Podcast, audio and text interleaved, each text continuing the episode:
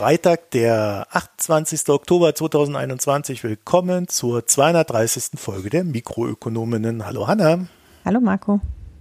Ja, wir sind hier beide müde, aber frohen Mutes, fertig von der Woche. Ja, dabei diese Folge aufzunehmen. Wenn hier jemand einschläft, verzeiht es uns. Falls das passiert, könntet ihr die Buchbesprechung hören, die ich dann nächste Woche irgendwann geschnitten haben sollte. Also da kommt eine neue. Die ist äh, jetzt auch wieder nicht so lang, aber wesentlich freundlicher. Und wir haben ja noch unseren Newsletter, den ich ab und zu mal versuche zu befüllen. Wir sind momentan so, ich versuche es bei einmal im Monat. Auch da voller Energie. So, in jedenfalls vielen Dank für eure Spendenprämien aus den Daueraufträge in den letzten Wochen. Wenn es da Fragen gibt, schreibt mir einfach mal. Also tatsächlich in dem Sinne wie, ich habe keinen Zugang oder ich wusste gar nicht, dass ich ein Abo habe und sowas, äh, schreibt mir, ich helfe euch gerne weiter. Da habe ich doch festgestellt, kommt immer mal wieder was. Also da bitte keine Scheu. Wir wollen ja, dass ihr dann auch was von eurem Abo habt. Ansonsten könnt ihr uns auch per E-Mail anschreiben oder gerade in diesem Fall dann per E-Mail mh.mikroökonom.de und ihr findet uns auf Twitter und Reddit als Mikroökonom jeweils immer mit UE. Wir sprechen heute nicht über nichts. Warum eigentlich nicht? Ich weiß nicht. Meine Woche hat nicht hergegeben, auch noch Dinge herauszufinden, über die ich nicht spreche. also ich spreche nicht über die Koalitionsverhandlungen. Darüber sprechen wir die ganze Zeit nicht. ja, äh, wir warten ab, was passiert und dann, dann, dann aber. Kurznachrichten haben wir aber und was haben wir denn da? Ja, genau. Ich hätte es fast so eine lange Nachricht gemacht, aber dann habe ich gedacht, dass er in der Foreign Times auch ab und zu über den Brexit redet und ich deshalb nicht allzu lange darüber reden möchte. Aber ja, Brexit ist äh, schlimm, wie wir jetzt ja anhand von Kraftfahrermangel und äh, anderen äh, lustigen Dingen begucken dürfen und äh, unermesslichen Paketlaufzeiten, wenn man irgendwas in Großbritannien bestellt, möchte ich sagen. Es wird noch schön im Weihnachtsgeschäft. Da wird es bestimmt, wie viele Leute dann wegen, ich konnte nicht rechtzeitig zur Zollstelle in Huxtehude ähm, ihre Weihnachtsgeschenke nicht haben werden, will ich gar nicht wissen. Aber jedenfalls, außerdem ist der Brexit auch für die Briten schlimm und zwar schlimmer als die Pandemie aus wirtschaftlicher Sicht. Das sehen nicht alle ein, sagen wir mal. Also es gab letzte Woche eine lustige Überschneidung von zwei unterschiedlich voneinander geäußerten Wirtschaftsvoraussagen. Und zwar hat die Regierung gesagt, nein, die Wirtschaft des Landes ist im Aufschwung, es geht bestens. Die Haushaltsaufsicht hat äh, letzte Woche ihre Steuerprognose veröffentlicht und dabei eben auch eine sehr positive Aussicht auf das nächste Jahr gezeichnet. Also das Brexit-Loch sei jetzt überwunden und man sei jetzt auf dem aufsteigenden Ast sozusagen und es werde im nächsten Jahr einen großen Aufschwung geben während zeitgleich eine äh, unabhängigere britische Behörde sich völlig anders geäußert hat. Das ähm, OBR Office for Budget Responsibility, also eine, Aufsichtsbehörde, ich schätze sowas wie der Bundesfinanzhof oder so, so ähnlich. Also eine ja, Finanzaufsichtsbehörde und die gehen davon aus, dass der Brexit auch mittelfristig das BIP des Vereinigten Königreichs um vier Prozent wird sinken lassen. Also nicht nur kurzfristig diese Delle, die jetzt ist, sondern eben mittelfristig und langfristig die Auswirkungen eben äh, gegenüber dem besseren Pfad auf jeden Fall dauerhaft vier Prozent darunter liegen. Und die Pandemie kommt oben drauf und die Auswirkungen der Pandemie schätzen sie aber nur mit zwei Prozent. Mhm. Das heißt, letztlich sagen sie im Moment kommt beides zusammen, deshalb ist es besonders schlimm, aber auch nach hoffentlich im Frühjahr erfolgreicher Bekämpfung der Pandemie rechnen sie damit, dass es die britische Wirtschaft etwa vier Prozent Wachstum kosten wird. Sie sagen, dass das insbesondere wegen der Versorgungsengpässe, wegen der, des Arbeitskräftemangels durch die schärferen Einwanderungsregelungen, der eben dazu geführt hat, dass ja gerade im Agrarsektor einfach vieles gar nicht geerntet und damit auch nicht vermarktet werden konnte. Und weil sie durch eben Zölle und Bürokratie bei der äh, beim Import von Waren erheblich Zeit verlieren und dadurch eben äh, der Handelsumschlag insgesamt gesunken ist und das alles zusammen führt eben dazu, dass die Lebenshaltungskosten so schnell wie seit 30 Jahren nicht mehr gestiegen sind und die Inflationsprognose des OBR ist 5 Prozent. Ja, das ist natürlich äh, nicht so schön. Der Finanzminister hat Milliardenhilfen angekündigt für zahlreiche Branchen, um äh, mit der Pandemie hauptsächlich begründet aber auch Steuererhöhung. Und das ist dann natürlich nochmal eher dämpfend für, für die Wirtschaft. Das Finanzministerium kalkuliert für nächstes Jahr mit Wachstum von 6,5 Prozent und damit Erreichen des Vor-Corona-Niveaus und für dieses Jahr 6 Prozent und das OBR sagt aber nein, das sehen sie überhaupt nicht. Also es ist jetzt ja. auch langsam so ein bisschen auf so, weiß nicht. Ja. Ja, ja, ja, ja. Ist irgendwie so eine Clownshow. Ja, der Alex, äh, Alexander Clarkson in der Foreign Times, äh, wenn ich das ganz kurz paraphrasieren darf, ungefähr dazu gesagt, ja, die wissen selber nicht, warum das so ein Chaos da drüben ist. Also die Politik ist noch dabei, das rauszufinden. Entsprechend in der Lage sind sie natürlich auch Gegenmaßnahmen zu treffen. Und sie haben sich natürlich in ihrer Brexit-Politik so dermaßen verfangen, wäre da mal so meine Deutung zu dem Thema, dass sie natürlich auch völlig unfähig sind zuzugeben, dass es jetzt am Brexit liegen könnte. Ne? Also, mhm. das kannst du dann natürlich nicht mehr. Also jeder weiß es, wenn man so einzeln mit den Leuten spricht, ja, ja, mh, ist klar. Aber das äh, kann man natürlich äh, öffentlich irgendwie nicht zugeben. Also geht es immer weiter da äh, in der Hinsicht in die falsche Richtung. Wir sind gespannt, wie sich das dort auslässt. Aber die müssen ja auch nur noch bis zum Frühjahr durchhalten, dann sind sie ja wenigstens mal äh, die Pandemie wieder etwas eingedämmter los. Ne? Dann haben wir so einen kleinen Sommer und dann geht's weiter. Eben, also so wie es sich im Moment äh, darstellt. Anfang November ist das ja eine, eine ganz valide Aussage. Nur noch vier Monate durchhalten, dann haben wir ein bisschen Ruhe. ja, äh, vier Monate mit gleichzeitig Versorgungsengpässen, das klingt ja ja. beschaulich. Ja, man kann ja auch zu Weihnachten mal etwas weniger kaufen, äh, wie Frederik letzte Woche schon anmerkte. Nieder mhm. mit der Konsumgeilheit oder so. ich glaube, so grundsätzlich äh, ja, wird das Ruckeln ohnehin überall noch uns erhalten bleiben. Ja. Kommen wir zu Offsets, unserem ersten Hauptthema, denn ich mache heute mal genau. die Klimahanna. Das hat die Hanna so erschreckt, dass sie gesagt hat, oh, du hast ja auch ein Klimathema, dann mache ich was anderes. Ich mache aber jetzt auch was mit Klima. Ah, nun doch. Na gut. Offsets, in dem Falle CO2-Offsets, es ist ja so ein Begriff. Die wenigsten Menschen, habe ich immer so das Gefühl, können sich darunter etwas vorstellen. Im Kern meint das diese CO2-Kompensationsmechanismen. Also kurz skizziert, pflanze einen Baum und kompensiere so deinen CO2-Ausstoß. Da gibt es ja durchaus Banken äh, mit dem Geschäftsmodell, in Deutschland wie im Ausland, dass jede paar Euro Umsatz dann irgendwie ein Baum gepflanzt wird und alles so ein Zeugs. Und äh, du kannst natürlich auch, wenn du bei irgendeiner Airline fliegst, kannst du auch noch ein paar Euro abdrücken. Die pflanzen dann Bäume und dann wird dein Flug von München nach Nürnberg äh, kompensiert ist so ein Ding, machen viele gerne, weil sie ja Flugscham haben. Das ist dann so der Ablasshandel der Moderne. Im Marketing-Sprech heißt es dann, dass Offsets eine wunderbare Möglichkeit sind, unvermeidbare Emissionen zu kompensieren. Betonung auf unvermeidbar, denn wir geben uns ja alle Mühe und wollen nur das Beste. Ja, das mhm. Geld geht dann an zertifizierte Klimaschutzprojekte und diese pflanzen Bäume, betreiben Moore, bauen Windkraft- und Solaranlagen es kann sich aber auch um so Sachen wie den Einkauf und die Verteilung effizienter Kochplatten handeln. Also die werden dann meist in Afrika verteilt. Äh, oder der Zugang zu sauberem Wasser für ärmere Regionen der Welt. Also ein breites Spektrum an Möglichkeiten. Und das Problem bei der Sache, gibt ja immer ein Problem, ne? Es gibt einen Wust an Zertifikaten, aber es gibt keine internationalen Standards, die irgendwie für alle verbindlich wären.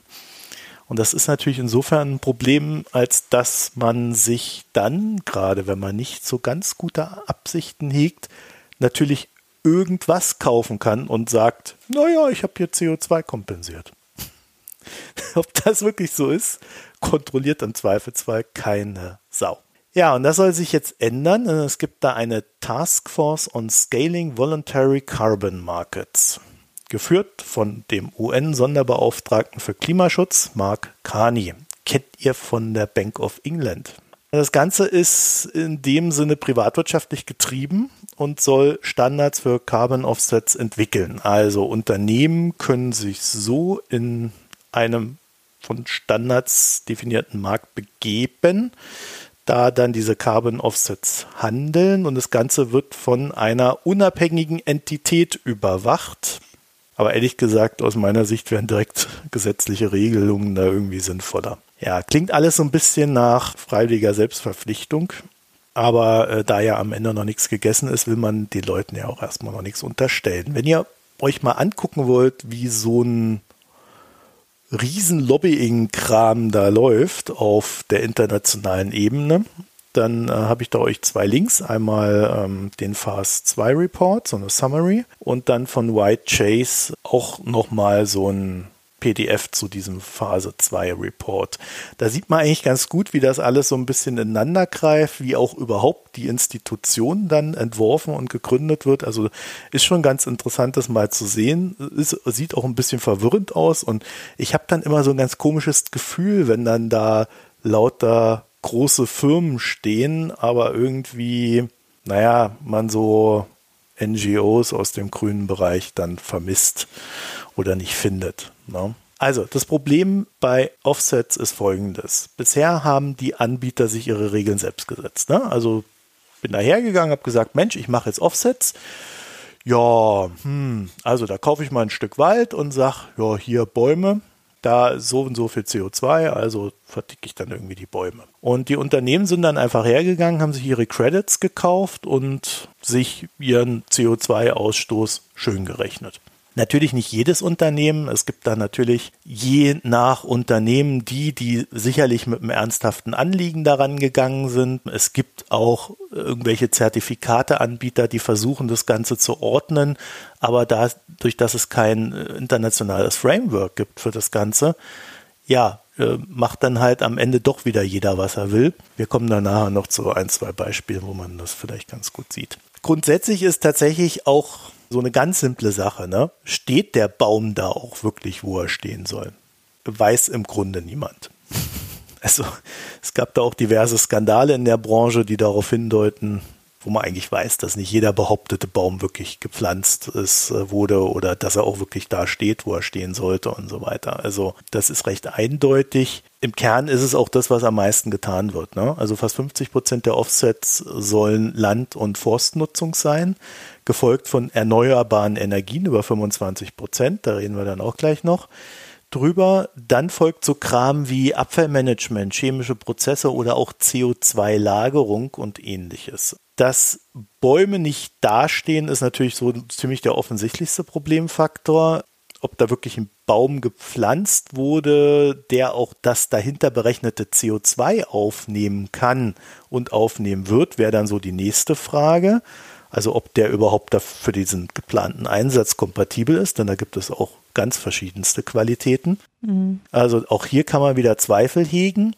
Und ich habe dann bei Greenpeace gefunden, dass so ein neu gepflanzter Baum bis zu 20 Jahre braucht, um das ihm zugeschriebene CO2 aufzunehmen. Bis dann wollen wir schon klimaneutral sein. Genau, damit fängt nämlich die große Fragestellung an. Du musst so ein Ding pflanzen, pflegen und erhalten und das mindestens über 20 Jahre. also, und natürlich nicht nur ein Baum, sondern dann recht äh, große Wälder. Wenn man nun weiß, dass bei den Offsets 32 Prozent vermiedene Abforstung ist, dann wird es nun ja etwas dreckig. Das heißt, man nimmt Waldbestände, die bereits da sind und ihr Werk getan haben, setzt nur noch einen höheren Preis an, als man ihn durch Abholzung bekommen würde. Und alles, was man dann weniger abholzt, als offiziell genehmigt wurde, das kann man als Offset verwenden. Also Grund das ist ja schön. Ja, das heißt also, äh, ich sag's mal rein fiktiv. Du hast ein Land, in dem Law and Order nicht ganz so ernst genommen wird. Mhm. Es ist ein Geben und Nehmen. Und dann gehst du halt her und sagst, Mensch, du, also ich habe hier so einen Wald, den will ich gerne als Offset verkaufen. Mach mir doch da mal eine Abholzungsgenehmigung für 100 Prozent. ich gebe dir auch was dafür. Und dann kriegst du das und kannst dann sagen, ja, also ich habe hier einen Wald, den habe ich jetzt nicht abgeholzt, obwohl ich es könnte. Also kann ich 100% davon als Offset verrechnen. Du könntest das nicht tun, wenn du nicht diese Abholzgenehmigung hättest. Mhm. Dann würde es nicht als Offset gelten. Mein Vertrauen in internationale Märkte ist in der Hinsicht sehr gering. Vor allen Dingen, weil wir da auch so über so Länder wie Brasilien reden, die ja sehr rodungsfreundlich sind und sonst noch was. Also ähm, tatsächlich nicht abgeholzter Regenwald ist ein merklicher Teil des Ganzen. Also das Ganze ist ziemlich wild, wild west. Zumindest in der Theorie würde Abholzen und das Pflanzen neuer Bäume kein Offset schaffen. Zumindest nicht überall, weil damit fängt es ja schon an. Es ist aber auch wieder so, kein Mensch weiß, wie lange dieser gekaufte Wald dann bestehen bleibt oder nicht abgeholzt wird. Also, weißt du, da, da sagst du, ich mache das jetzt dann kommt irgendeine NGO her in zwei Jahren, kontrolliert das vielleicht, wenn sie überhaupt an die Daten rankommt und dich findet, weil das ist ganz selten, dass valide Daten zu diesen Themen gefunden werden. Und dann äh, weißt du, die waren da, na, wann kommen die wieder? Keine Ahnung, aber ich verkaufe jetzt den Wald oder holze ihn ab oder sonst noch was. Soll es alles geben. Also die Kontrollen sind absoluter Crap. Dann geht es weiter mit der Frage danach, was mit der Berechnung der CO2-Credits passiert, wenn so ein Wald mal abbrennt. Wir hatten das ja diesen Sommer.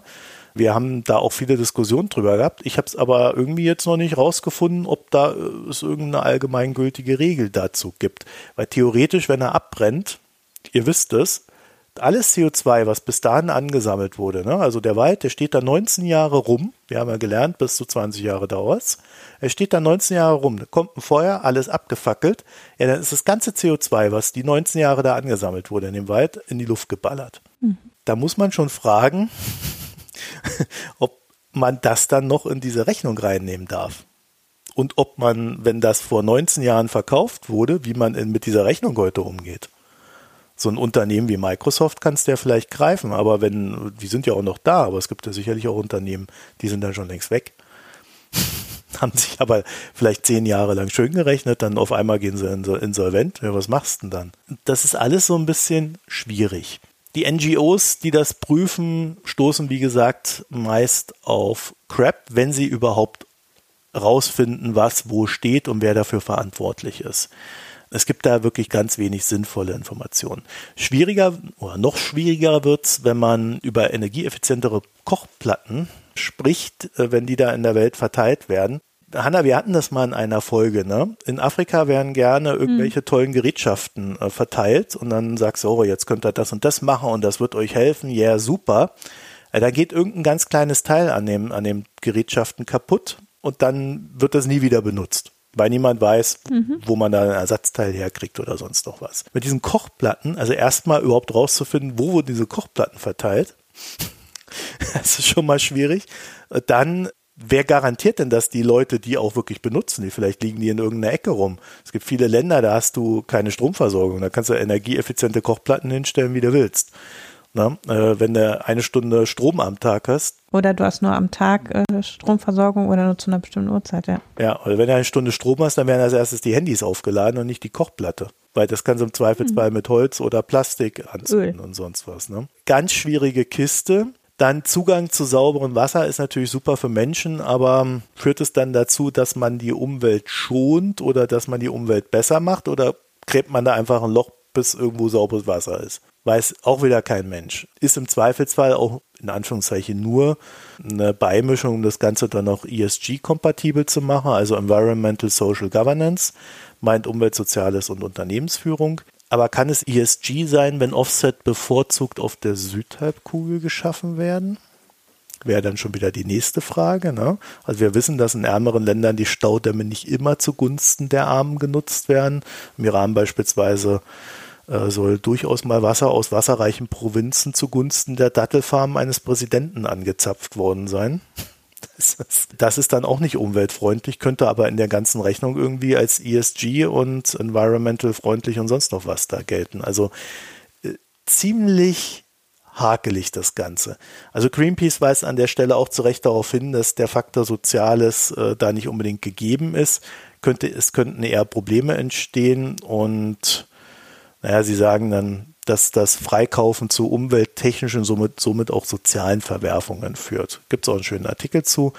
Man kann diese ganzen Problematiken, um das mal so ein Fazit zu fassen, recht weit ausfächern. Warum sollten beispielsweise, und das ist mein Lieblingspunkt, warum sollte beispielsweise die Stromerzeugung via erneuerbare Energien für den Offset-Markt legitim sein? Es ist doch eine Aufgabe von Stromunternehmen, ja. Die können sich dann dafür auch noch bezahlen lassen, genau. zusätzlich, dass sie danach damit Gewinn machen. Ja, Zweitverwertung, ja. Uns verticken sie den Strom und rechnen den dann gleichzeitig noch als Offsets an. ich meine. Also da bin ich doch eher der Meinung, so ein Stromunternehmen ist dazu da, auch grünen Strom zu produzieren, zunehmend immer mehr grünen Strom zu produzieren und ähm, sich den dann nicht noch irgendwie als Offset dazu verrechnen. Das ist einfach die Aufgabe des Unternehmens. Und sie würden es ja auch ohne tun, weil sie es einfach müssen. Ja, hochproblematisch das Ganze und was auch hochproblematisch ist, sind die Preise für die Offsets. Denn die sind weit unter denen von CO2-Zertifikaten. Also für Haushaltsgeräte zahlst du für so eine CO2-Tonne via Offset gerade mal 10 Dollar. Mhm. Das ist so im Angesicht von vielleicht 60 Euro für EU-CO2-Zertifikate oder so. Ja, dann schon nochmal ein Unterschied, ne? Also, wo wäre mein Anreiz als Unternehmen hinzugehen und zu sagen, hm, 10 Dollar ausgeben oder 60? Vor allen Dingen, wenn es dann noch so unreguliert billig wird. Ne? Also die meisten Offsets äh, kosten allerdings 5 Dollar. Die Preise steigen in der letzten Zeit etwas, weil die Nachfrage natürlich steigt. Und so schnell kann man die Dinger dann auch nicht ausweiten. Gerade bei den 5 Dollar je Tonne, würde ich sagen, ist dann auch ein gewisses Risiko dabei, dass diese eingekauften Offsets dann künftig auch nicht mehr als valide angesehen werden. Also dass die dann durch eine Regulierung nachträglich aus dem Markt genommen werden. So, aber das Problem ist damit, glaube ich, auch recht offensichtlich. Ne? Also Unternehmen, die sich irgendwie für 5 Dollar freikaufen statt für 50 oder 60, die tragen nichts der Umwelt bei. Also Riesenregulierungsfuhr. Es wird also Zeit, dass irgendwas getan wird. Und wie gaga das Ganze ist, sieht man mal wieder an der Schiffsindustrie. Schiffsindustrie, das sind die Jungs, ja, sorry, meistens Jungs, die versucht haben, dafür zu lobbyieren, dass sie keine Schadstoffe ausstoßen würden, weil sie könnten ja die Schadstoffe direkt ins Wasser emittieren und dann wären die ja nicht in der Luft. Ja. Das haben die echt als Lobbyaktion gebracht. Hat, glaube ich, nicht geklappt. Gerade die gewöhnen sich jetzt gerade daran, lauter Bäume zu kaufen, um ihre LNG-Transporte also Flüssiggas, CO2-neutral zu gestalten. Und auch hier weiß eigentlich niemand, was genau da gekauft wird und wo es steht. Das, das sagen die einfach nicht. Die sagen nicht, wir kaufen das und das bei dem Anbieter und äh, so und so. Keiner weiß es dass dann auch russische Unternehmen dabei sind und, und sonstiges, macht die ganze Sache nicht besser und vertrauenswürdiger, gerade beim Gas. Ich wage also mal zu bezweifeln, dass es ein gutes Zeichen dafür ist, dass die keine Transparenz walten lassen. Machen die unsere Unternehmen äh, aus dem Westen auch. Ja? Also hat jetzt nichts explizit mit Russland zu tun. Ich habe dann noch rausfinden können, dass auch in diesem Sektor die Vorgehensweisen variieren. Es gibt dann sogar Offset-Deals, die nur den Transport vor Verbrennung abdecken und ähnliche Spirenzien. Also du kannst da auch noch irgendwie so fünf, sechs Zwischenstufen einführen. Und wenn dann nach außen nur gesagt wird, ja, wir haben hier ein Offset am Laufen äh, für, für den Vorgang, müsste man eigentlich fragen, in welcher Stufe? Mhm. Ja? Aber auch da halten sich die Unternehmen natürlich bedeckt und geben auch keine Zahlen raus. Und wie das immer so ist, wenn viel Geld zu verdienen ist, dann kommt natürlich eine Branche sofort in den Markt hinein. Das sind die Asset Manager. Ich sprach ja schon von 5 Dollar je Tonne CO2 für die Offsets. Wie gesagt, gibt auch höhere, so 12, äh, je nachdem, was man gerade macht. Und es gibt dann so eine Markterwartung, die geht so in die Richtung 50 Dollar je Tonne CO2 bis 2030. Da ist es natürlich ein gefühlt gutes Geschäft, jetzt in Offsets zu investieren, um dann bis 2030, das sind neun Jahre, da ungefähr das Zehnfache rauszukriegen. Das ist eine ordentliche jährliche Rendite. Je höher dann der Preis für CO2-Zertifikate steigt, desto höher steigt auch der Offset-Preis in dem Sinne, denke ich mal. Also es wird investiert und da gibt es auch schon wieder ganz wilde Stories, dass die, die da investieren, jetzt auch nicht unbedingt unbedingt compliance-technisch die vertrauenswürdigsten sind. Weil ich habe es ja oben mit dem Wald schon mal ein bisschen erklärt. Einfach so Wald kaufen und sagen, das ist ein Offset. Also da machen selbst die etwas bekannteren Zertifikate stellen schon nicht mehr mit. Wenn man da in etwas investiert, und ich weiß ja, dass wir hier Leute in unserem, unter unseren Hörerinnen und Hörern haben, die da auch an verschiedensten Stellen im Markt aktiv sind. Also wenn ihr in diesen Markt mal reingeht, achtet definitiv auf die Zertifikate stellen, die da etwas ja, zertifiziert haben oder eben auch nicht zertifiziert haben, weil die Ausfallwahrscheinlichkeit sinkt mit der Seriosität des Ganzen. Wild Wild West, Regulierung wird dringend gebraucht, Regulierung kommt. Ob das jetzt die beste Regulierung aller Zeiten wird, wage ich mal zu bezweifeln. Am Ende soll hier auch nur ein Markt aufgebaut werden. Das heißt, der Marktgedanke steht im Vordergrund und Umwelt ist da in dem Sinne nur das Ziel des Marktes. Da ist, glaube ich, noch so eine Nachregulierung der Staaten in jedem Fall gef gefragt. Ja, und ist natürlich so, keins unserer Probleme wird durch Offsets gelöst. Das ist ein Fakt. Ja, vor allen Dingen, was du jetzt noch gar nicht erwähnt hast, ist, selbst wenn man jetzt für seinen Flug so Offsets kauft, kompensiert man nicht mal alle Klima. Gesetzt dem Fall, man würde einen Baum pflanzen, der morgen alles CO2 bindet, was mit dem Flug emittiert wird, würde man trotzdem nicht die Klimawirkung des Fluges kompensieren, weil fast die Hälfte der Klimawirkung von Fl Flugreisen auf Basis der Kondensstreifen passiert, weil du durch mhm. die ähm, durch die Kondensstreifen ja eine zusätzlichen, also auch eine Sonnenabstrahlung quasi hast und äh, dadurch eben der Klimaeffekt deutlich höher ist als die, rein, die reine CO2-Emission.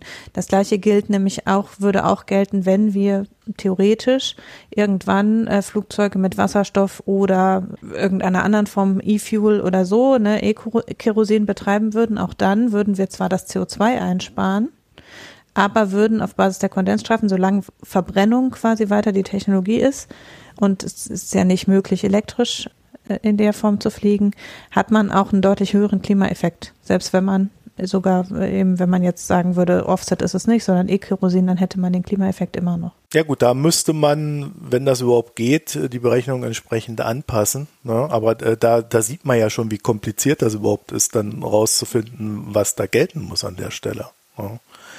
Ja, das hatten wir vorletzte Folge, als wir beide gesprochen haben. Haben wir das schon mal gehabt, das Thema. Ja, weil wir da über E-Kerosin gesprochen haben. Genau, ja.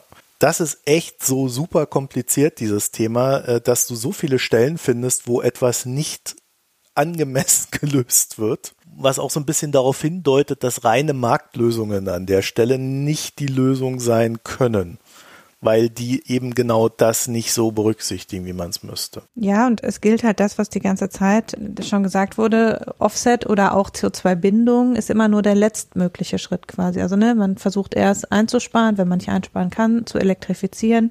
Wenn das auch nicht geht, dann versucht man eben einen neutrales, neutralen Treibstoff zu produzieren. wenn das auch nicht geht, kann man noch Offset versuchen. Also ne, so ist ja quasi so dieses Kaskadenmodell. Das gilt halt da auch, dass halt Offset wird als der leichteste Weg verkauft, aber de facto ist es halt auch der am wenigsten wirksame Weg. Ich weiß, wer jetzt weiß, was die Wirtschaft braucht. Klimawandel wissen wir jetzt ist durch Offset nicht zu lösen und gleichzeitig ist es aber so, dass diese Woche eine neue Studie vom Potsdam Institut rausgekommen ist, die sagt, tatsächlich ist der, die Auswirkung des Klimawandels auf die Wirtschaft größer als gedacht und zwar deshalb, weil, also es gibt ja haufenweise Projektionen zu den wirtschaftlichen Schäden durch den Klimawandel und das ist einer der Gründe, warum das Weltwirtschaftsforum in Davos und viele große Unternehmen jetzt ja Klimapolitik Lobbyismus betreiben, weil sie erkannt haben, hm, also auch die großen Versicherungsgesellschaften und so zum Beispiel, weil sie erkannt haben, hm, wird übel. Und jetzt ist eine neue Studie rausgekommen diese Woche vom Potsdam Institut, die sagt, naja, wird sogar noch schlimmer weil die Extremwetterereignisse, die durch den Klimawandel ja sehr viel wahrscheinlicher werden, sich nicht nur aufaddieren, sondern multiplizieren quasi. Also weil man ja bisher, also wenn man quasi einfach überlegt, okay, es gibt ein Extremwetterereignis an Stelle A oder B, dann kann theoretisch sein, dass zum Beispiel an dieser Stelle es einen hohen wirtschaftlichen Schaden gibt durch Ernteausfälle, aber dafür an anderer Stelle auf der Welt Leute davon profitieren, weil sie zum Beispiel höhere Preise für ihre Güter realisieren können. Und das also ist so einen gewissen Netting-out-Effekt bei den wirtschaftlichen Schäden von Extremwetterereignissen gibt. Aber wenn die Extremwetterereignisse auf vielfältig verschiedene Art und Weise und relativ zeitgleich auftreten, dann gibt es eben diesen Netting-out-Effekt nicht mehr. Sondern dann kann sein, dass, wie wir ja jetzt auch sehen zum Beispiel, ne, äh, Flut im Ahrtal, wenn jetzt ein extrem Winter draufkommen würde, wäre es besonders schlimm. Und das kann man eben auch weltweit sehen, dass wenn an unterschiedlichen Stellen der Welt unterschiedliche Extremwetterereignisse auftreten, dass dann sehr schnell man so eine Clusterung der Effekte hat. Zum Beispiel eben, dass äh, Handelsströme unterbrochen werden müssen, weil es Hochwasser gibt oder sowas. Oder weil Häfen nicht arbeitsfähig sind und diese Umleitung dann aber von einem anderen, von einem Sturm oder so weiter abgelenkt werden kann, sodass eben man relativ leicht sieht, wenn überall die Wahrscheinlichkeit für Extremwetter steigt und es verschiedene Extremwetterereignisse sind, dann ist der Effekt eben sogar 20 Prozent höher als die Summe der einzelnen Ereignisse. Und äh, das natürlich äh, schlecht. Scheint aber, sagen wir mal, also das ist, wie gesagt, viele Unternehmen lobbyieren ja aus diesem Grund jetzt auch zunehmend für eine schnelle Transformationspolitik. Und es gibt ja durchaus einige auch relativ äh, bekannte Unternehmen und eben auch ja das Weltwirtschaftsforum, die jetzt seit einiger Zeit schon sich hinstellen und sagen, wir müssen jetzt da mal was tun, wir brauchen die entsprechenden Rahmenbedingungen, um endlich zu wissen, in welche Richtung wird es gehen, damit wir uns daran orientieren können und tatsächlich auch jetzt sehr schneller denken als die Politik in vielen Bereichen. Die deutsche Wirtschaft hingegen ist nach einer jüngeren Erhebung des Instituts der Wirtschaft in Köln da hm, würde ich sagen, noch nicht so weit wie so der, das Mittel der großen Unternehmen. Es ist diese Woche eine Studie vom IW publiziert worden, die im Prinzip in den Kontext gesetzt wird von dem Sondierungspapier. Also die, in der Studie geht es darum, was wünscht sich die Wirtschaft von einer künftigen Regierung, um mit den Herausforderungen dieser Zeit umzugehen. Und in dieser Befragung kommt raus, ja, Transformation wegen Klimawandel ist wichtig, aber es steht nicht an erster Stelle der Wunschliste, sondern an erster Stelle steht Umgebung einer Rahmenbedingungen für Digitalisierung zu schaffen. Also der, erste Priorität in der Befragung liegt auf Digitalisierung, Unterstützung der Digitalisierung.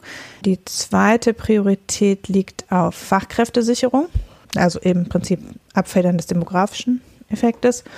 Die dritte Priorität liegt erst auf Abfedern der Energiewende oder Unterstützung der Energiewende und dann folgt Schutz gegen Protektionismus und Schutz vor Konkurrenz durch China.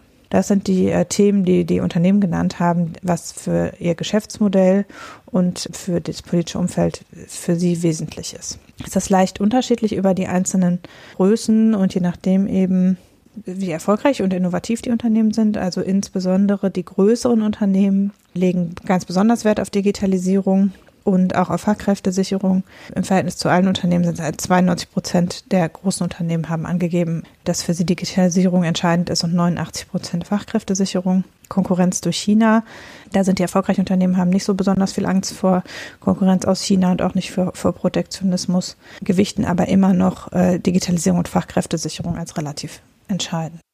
Diese Befragung ist letztes Jahr im Winter durchgeführt worden und daraus leiten sie aber jetzt quasi ab, was sozusagen die eine künftige Regierung dann an Politikmaßnahmen umsetzen müsste. Da sagen sie also auch, besonders wäre die digitale Infrastruktur auszubauen, wobei ich mich immer ganz stark frage, was eigentlich, also ob alle damit das Gleiche meinen.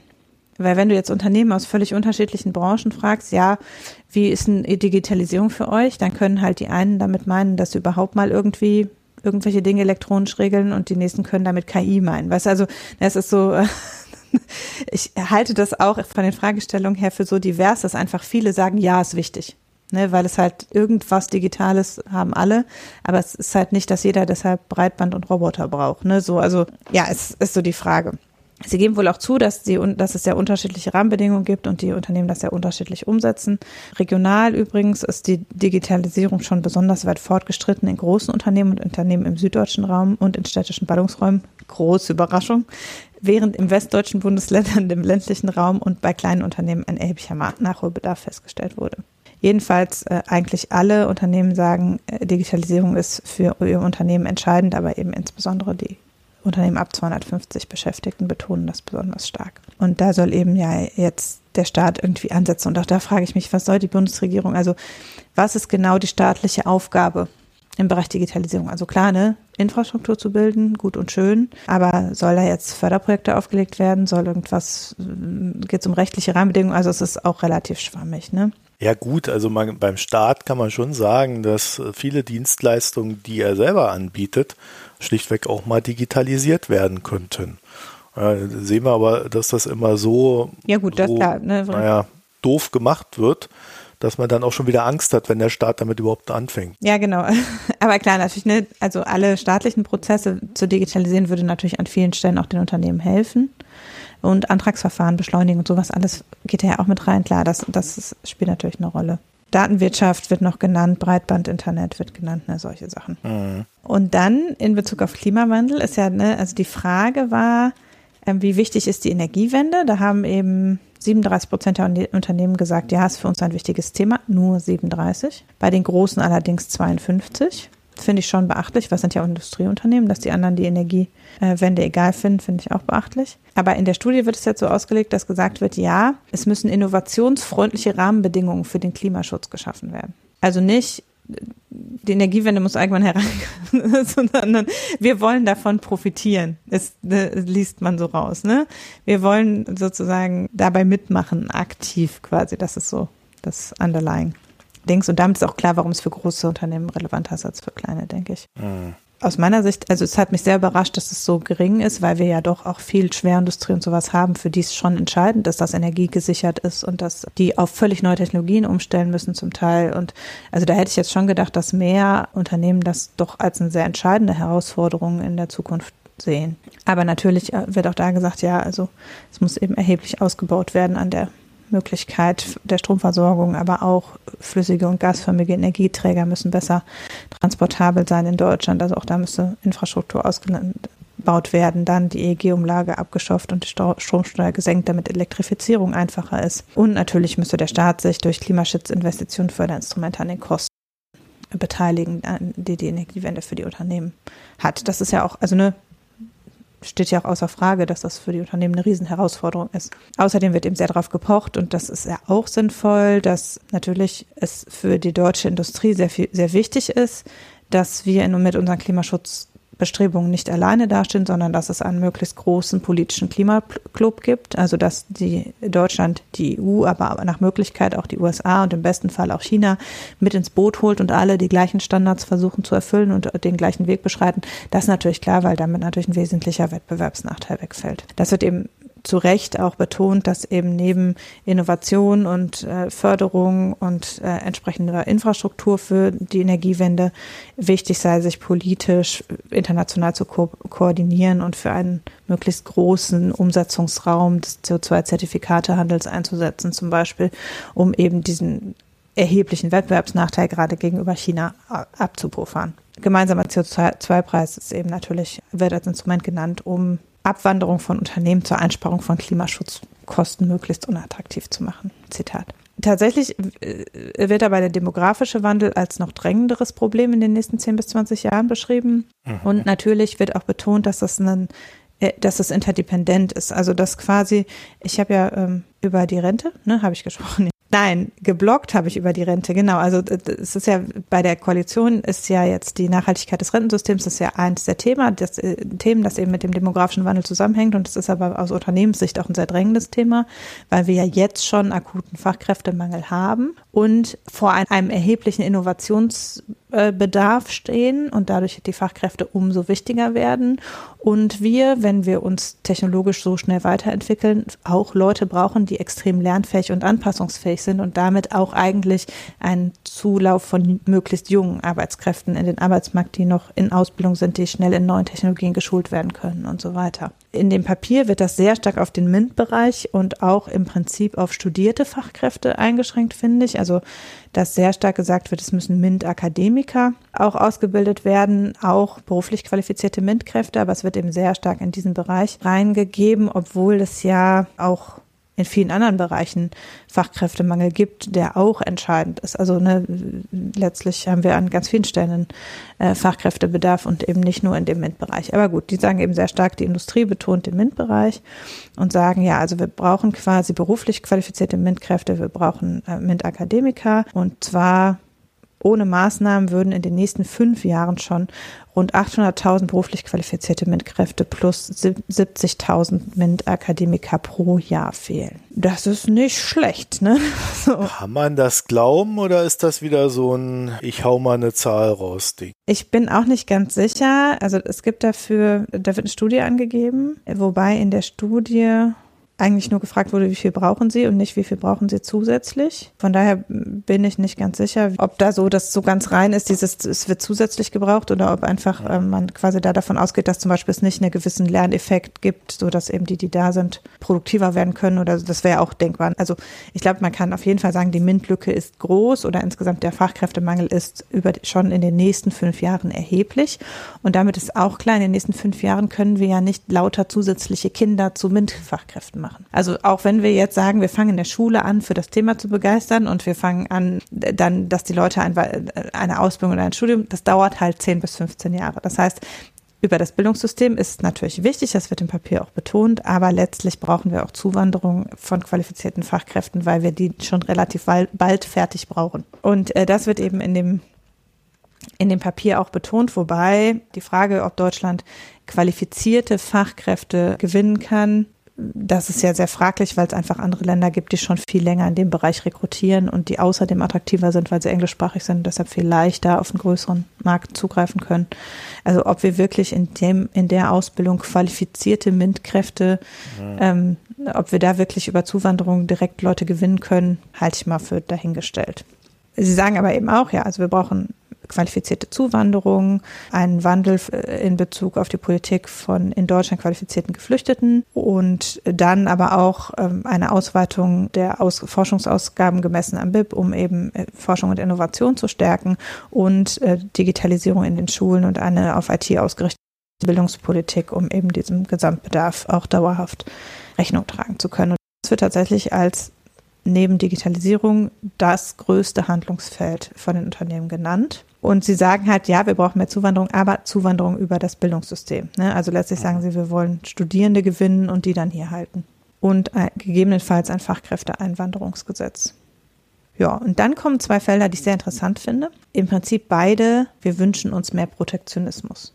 Nämlich, sie wünschen sich, Zitat, eine robuste Handelspolitik. Was? Was, was, was? Wer ist das nochmal? Für die Akten?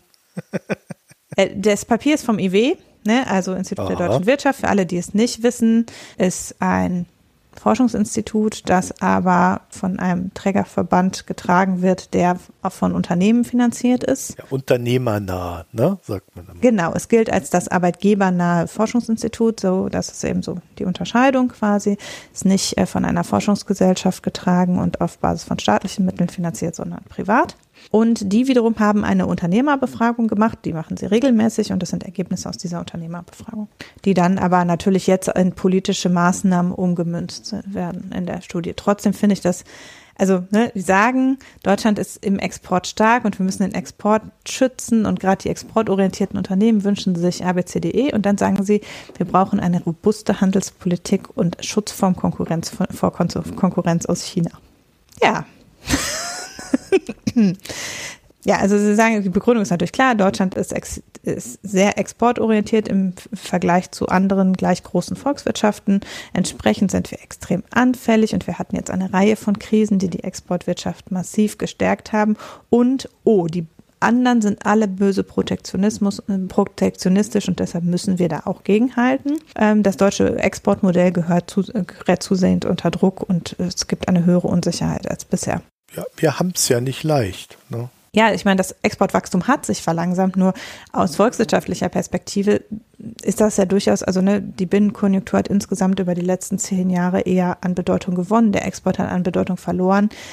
Das sehen gerade unsere europäischen Partner durchaus als einen Ausgleich von einem eher asymmetrischen Modell. Also wenn du von aus internationaler Perspektive drauf guckst, ist es so, dass Deutschland letztlich über die letzten 50, 60 Jahre zugunsten von anderen profitiert hat, weil wir durch eine sagen wir mal zumindest grenzwertig starke Unterbewertung der D-Mark und später auch im festen Wechselkurssystem einen eher zu niedrigen D-Mark-Kurs und über durchaus eine dahin forcierte Politik eben letztlich durchaus Handelspositionen aufgebaut haben gegenüber anderen Ländern, die als Ungleichgewicht verstanden werden. Und das ist in, auf europäischer Ebene schon lange ein großes Thema gewesen und es ist auch in der Weltwirtschaft lange äh, durchaus kritisch beäugt worden, dass Deutschland eben sein Wachstum über den Export hauptsächlich generiert hat. Und deshalb wird eigentlich die stärkere Binnennachfrage ja eher als eine Konsolidierung in die richtige Richtung oder als ein Ausgleich von internationalen Ungleichgewichten gesehen. Aber natürlich gefällt es der deutschen Wirtschaft nicht. Und viele Unternehmen, die eben aus diesen, in diesen Exportbranchen tätig sind und die eben stark vom Export äh, profitiert haben in der Vergangenheit, äh, für die ist das natürlich jetzt eine durchaus ähm, wackelige Angelegenheit geworden. Und das hat natürlich auch viel mit chinesischer Politik zu tun, weil eben gerade, das wird auch betont, zum Beispiel die deutsche Vorreiterschaft in der Solarbranche sich auf Basis der deutschen Solarförderungspolitik äh, stark, äh, also ne, die Nachfrage in Deutschland ist stark zurückgegangen und China hat halt den Markt aufgerollt von äh, mit was Sorry, sorry anbelangt. für die Fehler, Hanna. Sagt Peter Altmaier dazu. Mhm. Ja, und das ist natürlich ne, in vielen Branchen, wo Deutschland auch technologisch führend war, haben wir im Export erheblich eingebüßt, wobei das halt, äh, es wird halt gesagt, ja, das ist halt der große steigende Konkurrenzdruck aus China und die, das technologische Aufholen, aber auch staatliche Subventionen und Wettbewerbsverzerrungen auf chinesischer Seite seien eben dafür verantwortlich, den Wohlstand in Deutschland da maßgeblich zu gefährden.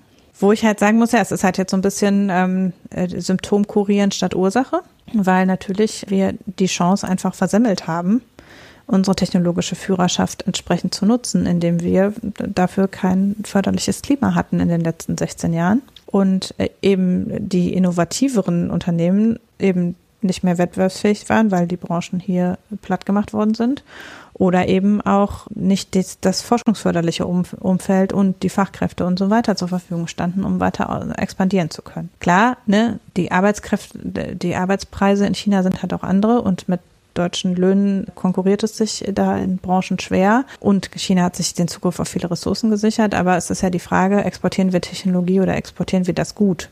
Und Deutschland war halt mal auch Technologieexporteur. Auch da geht halt die Innovationskraft, das halt jetzt auch passé sozusagen, wenn viele Unternehmen in dem Bereich gestorben sind. Also äh, deutsche Unternehmen sehen die Konkurrenz durch chinesische Firmen inzwischen bereits als größeres Problem an als allgemein den Protektionismus durch andere Länder.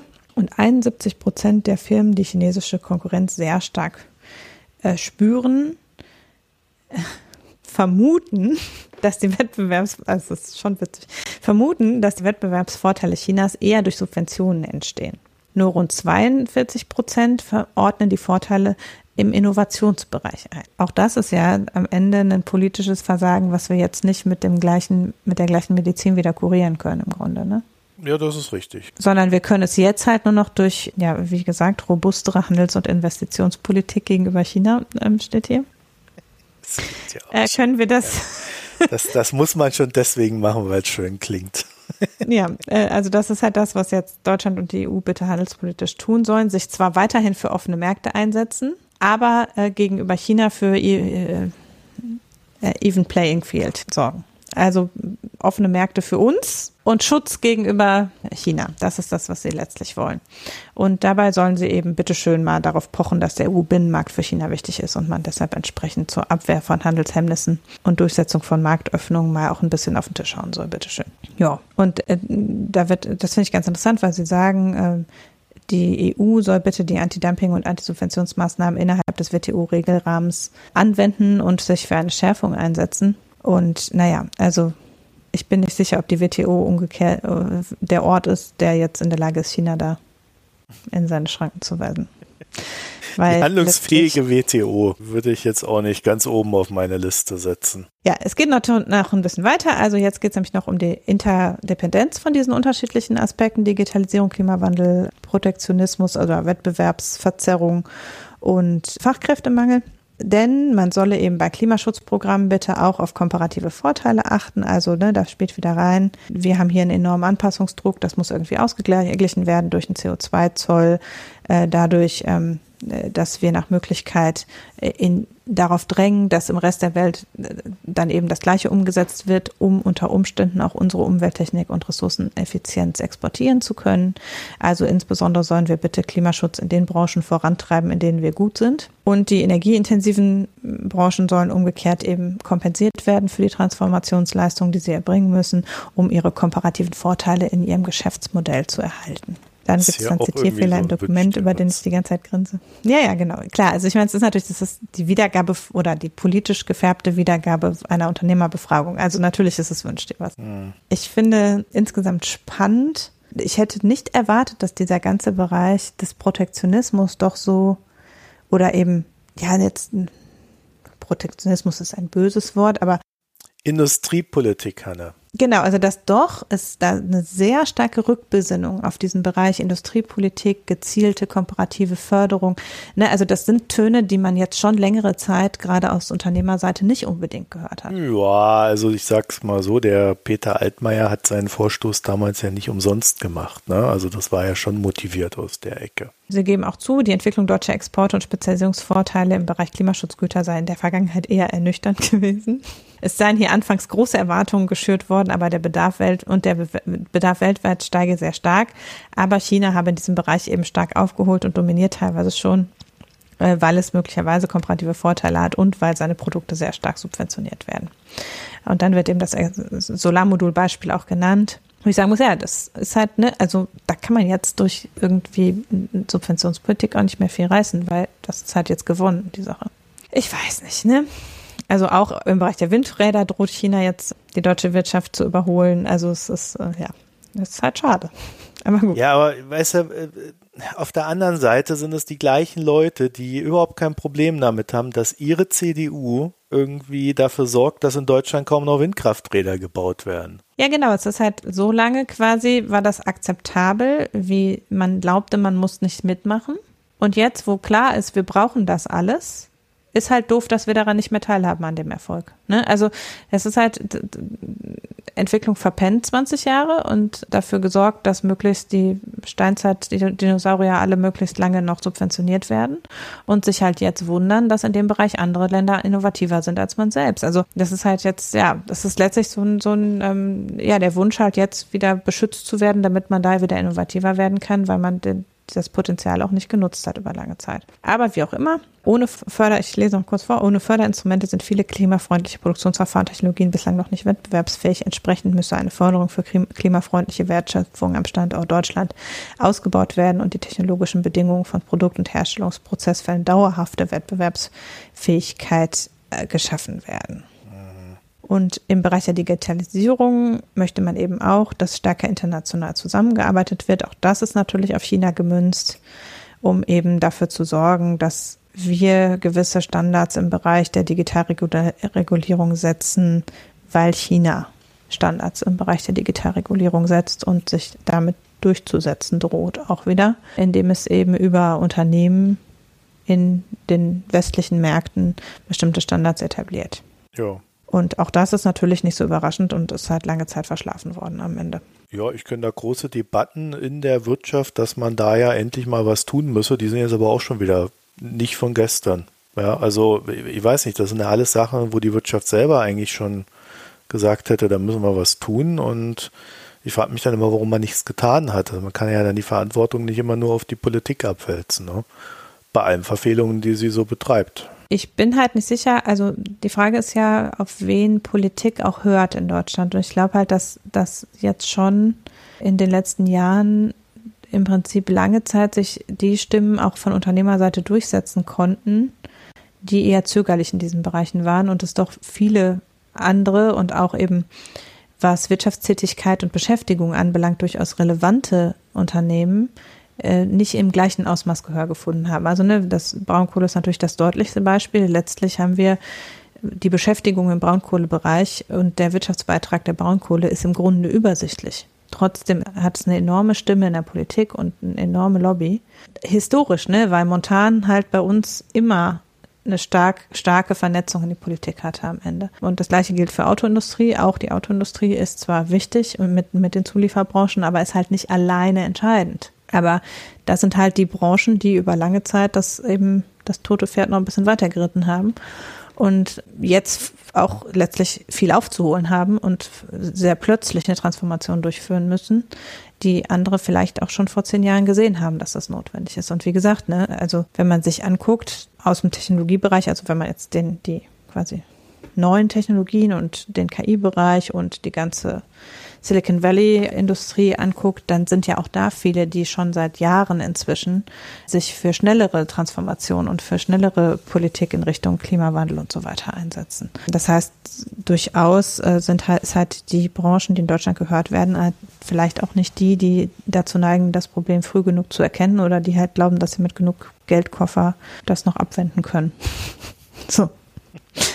Eins von beiden wird sein, aber ich meine, selbst die, selbst die Energiebranche hat jetzt eingesehen, dass sie irgendwie umsteuern muss.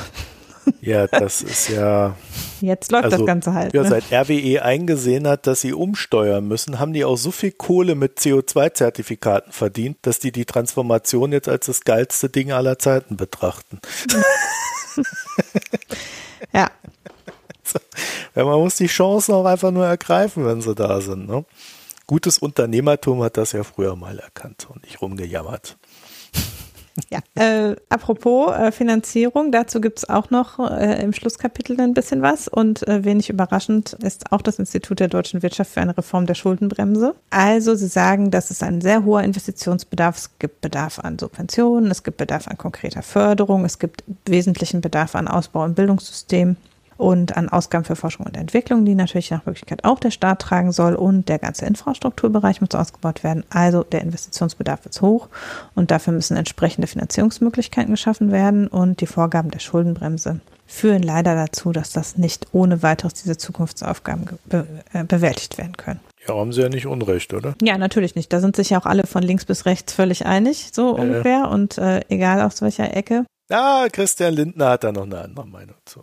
Ja, aber sagen wir mal, ähm, also im Bereich der Wirtschaftsforschung, sei sie unternehmens- oder arbeitnehmerfreundlich, mhm. ähm, es ist doch erstaunlich einhellig die Meinung, dass die Schuldenbremse irgendwie eine merkwürdige wirtschaftspolitische Singularität ist, die wir uns so hätten nicht leisten können eigentlich. Also Sie sagen, letztlich wäre eine Reform der Schuldenbremse der ehrliche und bevorzugte Weg. Das erscheint aber, auch das ist natürlich offensichtlich, relativ unwahrscheinlich, weil man dafür eine größere Mehrheit im Bundestag bräuchte, als man hat. Also eine Grundgesetzänderung erscheint in dieser Legislaturperiode nicht möglich. Und entsprechend solle eben im Rahmen der geltenden Schuldenbremse ausreichend Handlungsspielraum eröffnet werden.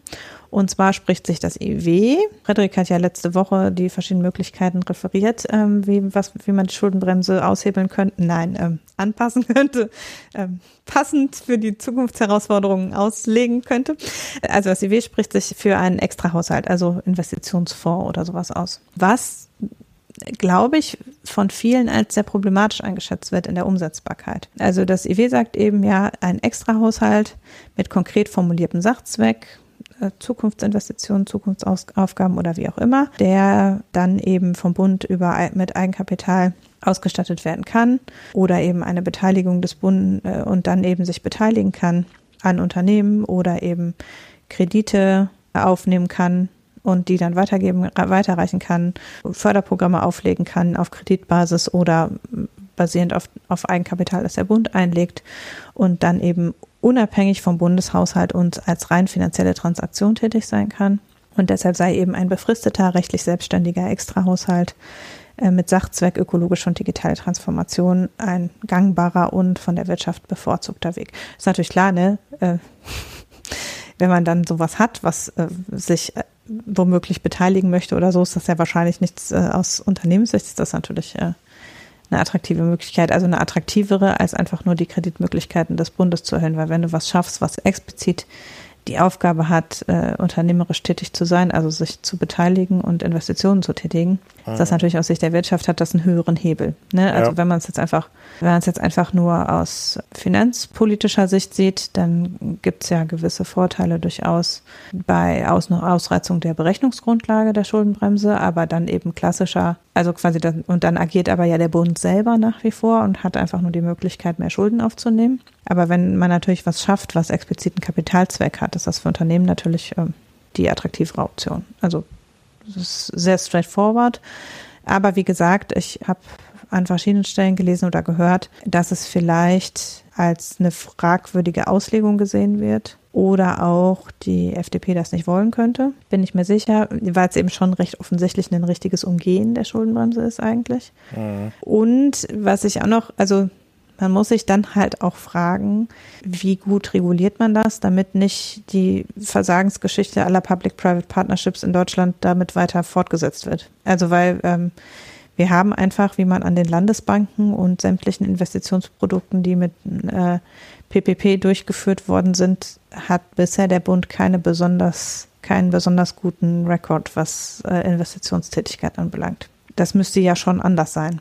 Also wenn man das wirklich argumentieren will, dass es nicht nachher zu einer Belastung des Staatshaushalts führt, sondern eher noch was zurückkommt in Zukunft, weil es eine Rendite daraus erwirtschaftet wird unter Umständen, dann muss es halt auch sinnvoll investiert werden. Und das hat die öffentliche Hand in den letzten Jahren nicht sehr gut gemacht, muss man auch sagen.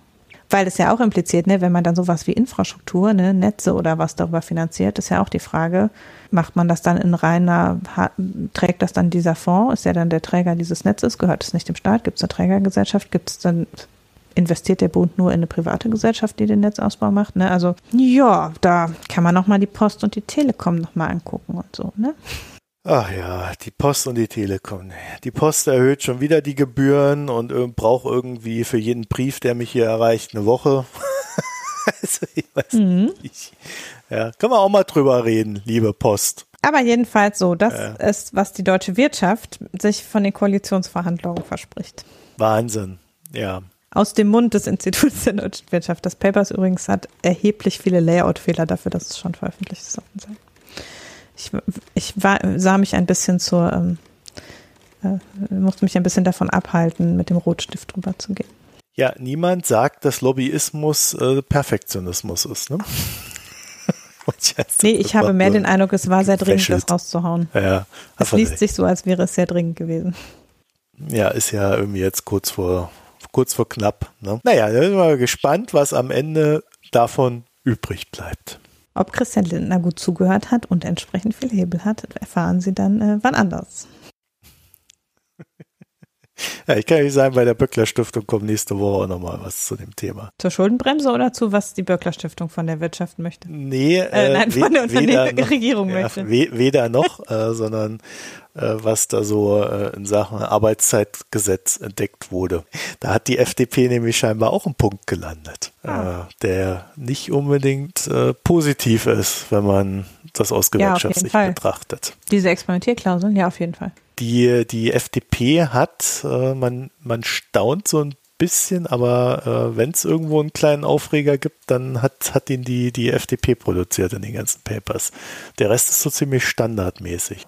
Also, sagen wir es mal so, ich habe jetzt die Konservativen noch nicht so laut über die Grünen jaulen hören, wie, es im Wahlkampf klang. Dann kommen wir zum Gesellschaftsteil und Hanna, hast du was Hast was gesoffen und, gelesen? Nee, äh, getrunken habe ich nichts. Ah, ja. Tatsächlich zumindest nichts Erwähnenswertes, aber ich hätte was äh, bei Pix eingetragen. Und du? Ich habe was getrunken. Ah, na, Kein Bier, dann. aber ich habe was getrunken. Könnte da äh, kurz dann, drüber reden. Oh. Okay, dann äh, ja. fange ich äh, Pix an. hätte ich auch etwas, wenn, wenn, wenn das denn unbedingt sein muss. Nein, ich, ich hätte tatsächlich einen Pick. Ja, dann leg los. Also, ist ein kleiner Artikel über Brene Brown vom New Yorker, eine der Halligalli-Psychologinnen der USA. Das ist immer ganz interessant, wenn über die geschrieben wird äh, und, und man da so, ein, so, so einen kleinen Einblick in, in die Seele eines großen Volkes äh, bekommt. Und äh, da sie also ich kann sagen, diese Lehrgänge von dieser, die, die Brené Brown zertifiziert sind, sind die absolute Katastrophe. Ja. es ist wirklich katastrophal. Aber extrem viel antizipiert die Dame und äh, dementsprechend äh, finde ich es als, wie gesagt, kleinen Einblick in die Seele der Amerikaner ganz interessant zu lesen. Werde ich euch verlinken. Ich habe was total Nerdiges, aber ich fand es wunderbar. Ähm, gestern floppte durch meine Timeline äh, die elektronische oder der, der, digitale Zugang zu einem ähm, botanischen Fachbuch. What? Ja, und zwar ist das ein 50 Jahre altes, glaube ich, äh, Fachbuch von einer Illustratorin, also einer Biologin, die aber wirklich brillante Illustrationen gemacht hat, Lore Kutschera, die Wurzeln gezeichnet hat, also ausgebuddelt offensichtlich. Ja, und herrlich. Dann, ähm, ja, super. Mhm. In, ihrer Aus, in ihrer Ausprägung unter der Erde mit Maßangaben relativ zur Pflanze quasi und wie die sich so gestalten. Und ich war wirklich überrascht, weil sehr viele kleine Pflanzen haben viel geilere Wurzeln als Bäume. Mhm. Man denkt ja immer, so ein Baum steht so ganz tief in der Erde. Ja, aber muss er dir mal manche so kleine Blümchen angucken, wie tief die in der Erde stehen. Wahnsinn.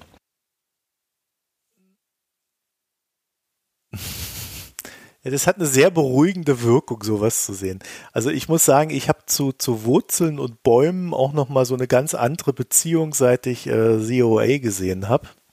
Äh, weil die haben so diese Kommunikation zwischen den Bäumen dann so in, in, in, die, in die Serie mit eingebaut. Ziemlich geiler Scheiß. Ja, da steckt viel äh, drin in dem mal, Thema. Ich kopiere mal den direkten Link nochmal, weil der Artikel ist auf Holländisch. Das ist vielleicht ein bisschen ähm, nicht für jeden so leicht zu lesen wie für mich aus dem Ja, man muss ja auch nicht lesen, man muss einfach das Buch kaufen und zack. Der Link zu dem, zu dem, das, man braucht das Buch nicht kaufen, das ist in der die niederländische Nationalbibliothek ist da erstaunlich gut. Äh, die haben das nämlich digital und man, jeder kann es sehen. Naja. Äh, bei irgendeiner Uni ist das verfügbar. So, und ich verlinke das mal nochmal. Die Bilder sind da alle verfügbar. In dem Artikel, den ich da verlinkt habe, ist auch noch ein bisschen was zur Autorin, aber der ist halt auf Niederländisch, deshalb. Ja, man kann ja dieses, äh, aber wenn man das Bild dieses Artikels sieht, hat man sofort eine, eine Ahnung, was dich daran so fasziniert.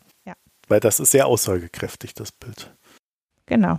Ich glaube, äh, du musst die Links nochmal korrigieren. Aber gut. Äh, jedenfalls, ja. Also in dem Artikel auf Holländisch ist ein bisschen was über den Hintergrund des Buches und die Autorin ähm, steht da und dann ist da so versteckt irgendwo, dass man da klicken muss auf Holländisch. Deshalb habe ich nochmal den direkten Link eingefügt.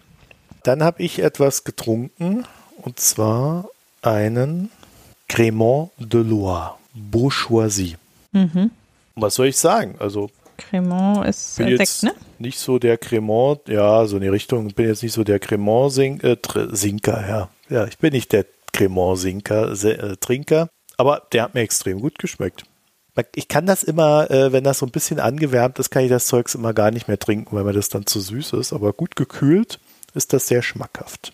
Also wer Cremant mag, dem würde ich das Zeugs mal empfehlen. Bourgeoisie.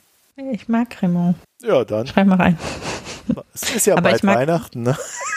Ich, ich mag ähm, bei den, also ich mag viele Sorten Schaumweine. Also ich mag auch besseren deutschen Sekt, Champagner. Ja, geht. Cremant mag ich lieber als Champagner auf jeden Fall. Ich kann das hier leider nicht lesen. Halbtrocken, Demi-Sekt. Ja, da haben wir ihn ja. Also, den werden wir euch dann verlinken und das wäre meine Cremant-Empfehlung. Wie gesagt, ich bin ja jetzt auch kein Experte für das Zeugs, aber der hat mir dann doch mal geschmeckt. Zwar sogar bei Rossmann das Zeugs. Glaubt man ja nicht. Ha, es wird immer attraktiver. Nee, das ist äh, Rossmann, das finde ich übrigens erstaunlich. Ne? Rossmann ist wirklich bei Wein und Sekt so, also besser sortiert als mancher Supermarkt, ehrlich gesagt. Echt? Äh, Und die da so eine Nische aufgebaut, hm? Das ist nicht, also es ist jetzt nicht, dass die da super hochwertigen Champagner verkaufen oder so, aber mit der normalen Durchschnittswein- oder Sektabteilung im Supermarkt kann es eher besser als schlechter mithalten, habe ich den Eindruck. Und es kommt dann auf den, auf den Markt an, ne? also zumindest wenn es ein etwas größerer Rossmann-Markt ist und die eine große Lebensmittelabteilung haben. Okay. Ich habe mich am Anfang sehr darüber gewundert, dass die das dürfen. Also, dass die Al Alkohol verkaufen dürfen. Ja, weil eigentlich ist das ja, also Brauchst eine Lizenz, ne? ja, und schon, dass die Lebensmittel verkaufen, geht ja ein bisschen an ihrem eigentlichen Geschäftsmodell Modell vorbei. Das fand ich wirklich ein bisschen verwunderlich, dass die ja, ich habe das erst für eine reine Sache von Bahnhofs-Rossmanns gehalten, aber jetzt tatsächlich entdeckt, dass es auch in ganz normalen Innenstadt-Rossmanns Wein gibt. Ja, also bei Vivino hat er 3,9 Sternchen, was ja in dem Bereich immer gar nicht so schlecht ist. Also so alles, was an vier rankommt, ist, ist, ist ganz gut. Ja, und wie Ulrich letztens schon gesagt hat, alles, was äh, sehr, sehr gut bei Vivino bewertet ist, ist so geschmacklich erschlagend, massenkompatibel Geschmack. Also bei, äh, ja, ja, so die, die oberhalb von vier bis fünf Sterne sind alle so Kategorie australisch oder kalifornischer Wein, die einen so mit Aromen plattauen. Komplex, sagt man dazu, ja? Nicht mit Aromen plattauen. Ich bin nicht sicher, ob komplex das Wort ist, das ich wählen würde. Ah ja. Damit wären wir am Ende der Folge. Wir danken euch fürs Zuhören. Schaut mal vorbei www.mikroökonomen.de oben rechts Premium und Spenden. Spenden für die allgemeine freie Sendung und Premium für die, die uns auch grundsätzlich immer etwas mehr unterstützen wollen und noch die Premium-Folgen eher hören wollen. Ja, ansonsten die sozialen Netzwerke, da heißen wir überall Mikroökonomen, sind aber auch nur auf zwei, nämlich auf Reddit und auf Twitter. Also bis nächste Woche. Tschüss. Tschüss.